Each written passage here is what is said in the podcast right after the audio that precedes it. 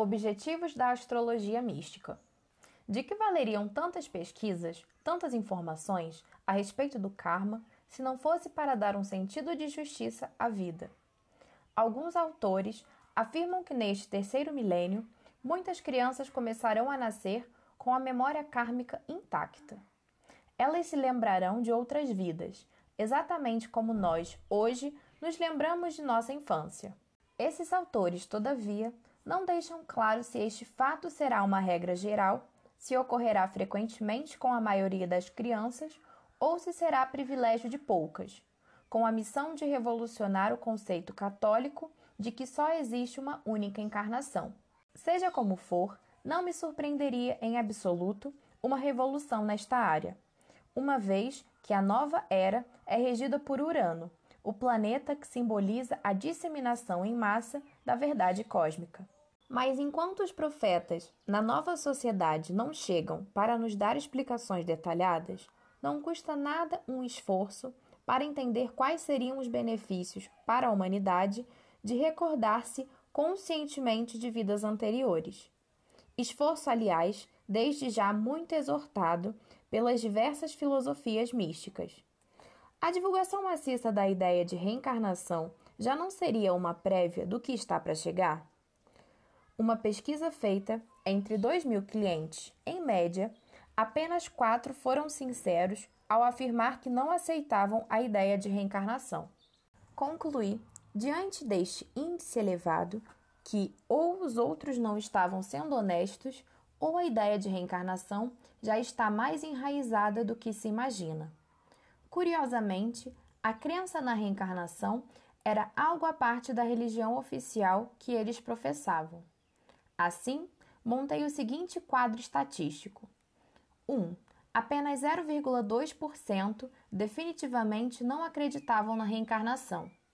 2. Dos 99,8% restantes que acreditavam, 69,8% eram católicos.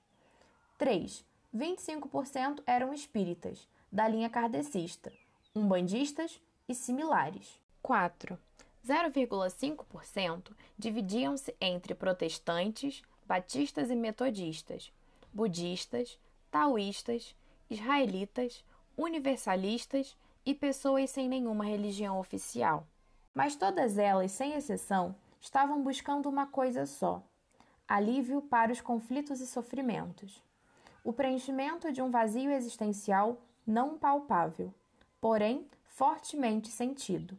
A partir desses dados, pude tecer uma teoria a respeito dos principais motivos que nos levam a buscar respostas satisfatórias, mesmo que ultrapassando os limites dos atuais conceitos científicos e religiosos. Ninguém procura um terapeuta por estar se sentindo bem, feliz e realizado na vida. Ao contrário, quando chega a bater na porta de um terapeuta, é sinal de que não conseguiu sozinho completar seu quebra-cabeça. Muitas perguntas ficaram sem respostas, muitas aflições ficaram sem solução. Por seu turno, o terapeuta investiga o mais profundamente que lhe for possível a infância do seu paciente atrás de causas que justifiquem todos aqueles distúrbios. Esta é, em síntese, a finalidade da terapia: trazer ao consciente causas inconscientes armazenadas no passado recente. Se isto é verdadeiro para a ciência, por que não seria também verdadeiro o armazenamento de várias outras causas, muito mais remotas e, portanto, muito mais profundamente enraizadas, neste mesmo inconsciente? Não há lógica, a não ser a religiosa, em parar a investigação na infância da vida atual. Mas o terapeuta e respectivo paciente devem ter rigorosamente respeitadas suas crenças e a disposição em ir ou não ir mais adiante. Entender definitivamente que a vida não começa no nascimento e não termina na morte exige abertura de consciência. Quando se analisa um mapa kármico, não se faz uma análise no sentido freudiano.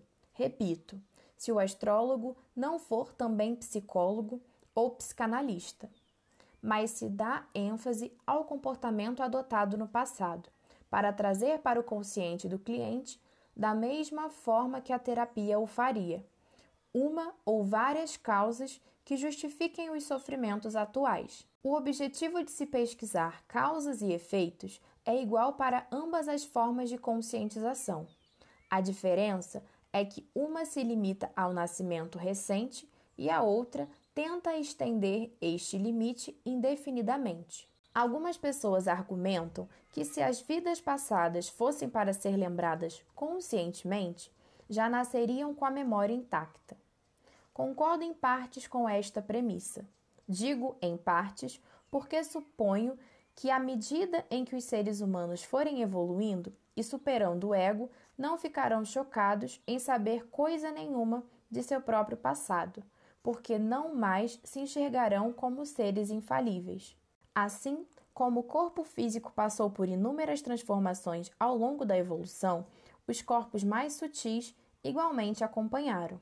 Desta forma, os resíduos passados não mais se acumulariam no inconsciente em forma de sensações desconhecidas. A limpeza passaria a ser feita no aqui e agora, conscientemente.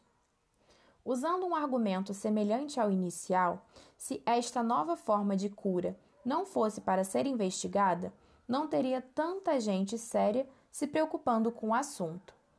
Creio que tudo virá a seu tempo adequado sempre considerando o nível de evolução em que se encontra a humanidade. Acredito que neste terceiro milênio, muitos fenômenos que antes pareciam milagres poderão ser proclamados pela ciência como absolutamente corriqueiros. Para consolidar este assunto, vamos parar um pouco e pensar na nossa vida presente. Boas e mais lembranças fazem parte da nossa existência atual, e apesar disso, todos continuamos vivendo, tendo ficado ou não aterrorizados com essas lembranças. Pelo menos a maioria de nós. Quando elas são prazerosas, fazemos questão de lembrá-las a toda hora. Quando são mais, tentamos esquecê-las ou empurrá-las para o fundo do inconsciente, de modo a não continuarmos sofrendo. Como se dessa maneira tudo ficasse magicamente resolvido. Mas esse pseudo-esquecimento não acontece de fato em níveis mais profundos, e os milhares de ressentimentos acumulados ressurgem em forma de doenças, as mais variadas, em sinal de protesto contra esta nossa atitude irresponsável. De um modo geral, as más lembranças têm relação direta com aquilo que nosso ego mais detesta: perder. As más lembranças significam que ele foi de alguma forma muito atingido por inúmeras perdas. Milhares de ressentimentos foram sufocados e foram se acumulando, ao invés de serem resolvidos. Mas, para evitarmos macular nossa autoimagem, simplesmente fingimos que eles nunca existiram. Raramente procuramos as causas. Queremos soluções imediatas para os efeitos. Temporariamente, estas soluções são até viáveis, mas não passa disso. Nossa consciência superior, através de infinitas formas diferentes, acaba cobrando uma solução definitiva. E se esta solução não vier no aqui e agora, virá com certeza na próxima ou próximas existências. Portanto, a necessidade de enfocar o karma não é outra senão uma questão de evolução física e mental.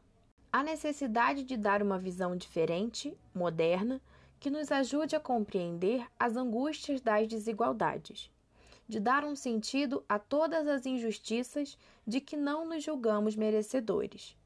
É absolutamente necessário que os seres humanos passem a entender que somos os únicos responsáveis pelos nossos pensamentos, sentimentos e emoções, que os outros não são e nunca serão os causadores dos nossos sofrimentos. Se não sairmos dessa posição de eternas vítimas, não vamos nunca ter uma vida plena de alegria, satisfação e prosperidade. Os outros são apenas o nosso espelho. É a única maneira que temos de nos enxergarmos.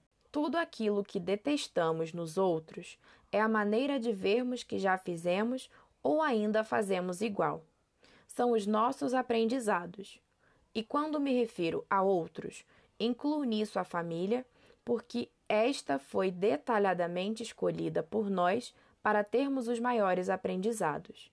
Essa seria a razão de tantos conflitos familiares.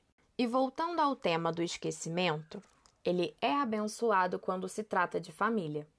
Vamos supor que alguém se recorde que em outras vidas foi inimigo mortal da própria mãe ou pai. Se não houvesse o esquecimento, o sentimento de ódio que ligou essas pessoas no passado seria igualmente lembrado, o que colocaria essas pessoas numa posição de guerra eterna. O perdão não teria chance. E voltaram como pais e filhos exatamente para que o perdão pudesse acontecer e todos se curarem dos sentimentos inferiores que os ligaram no passado. Há nisso uma sabedoria realmente fascinante.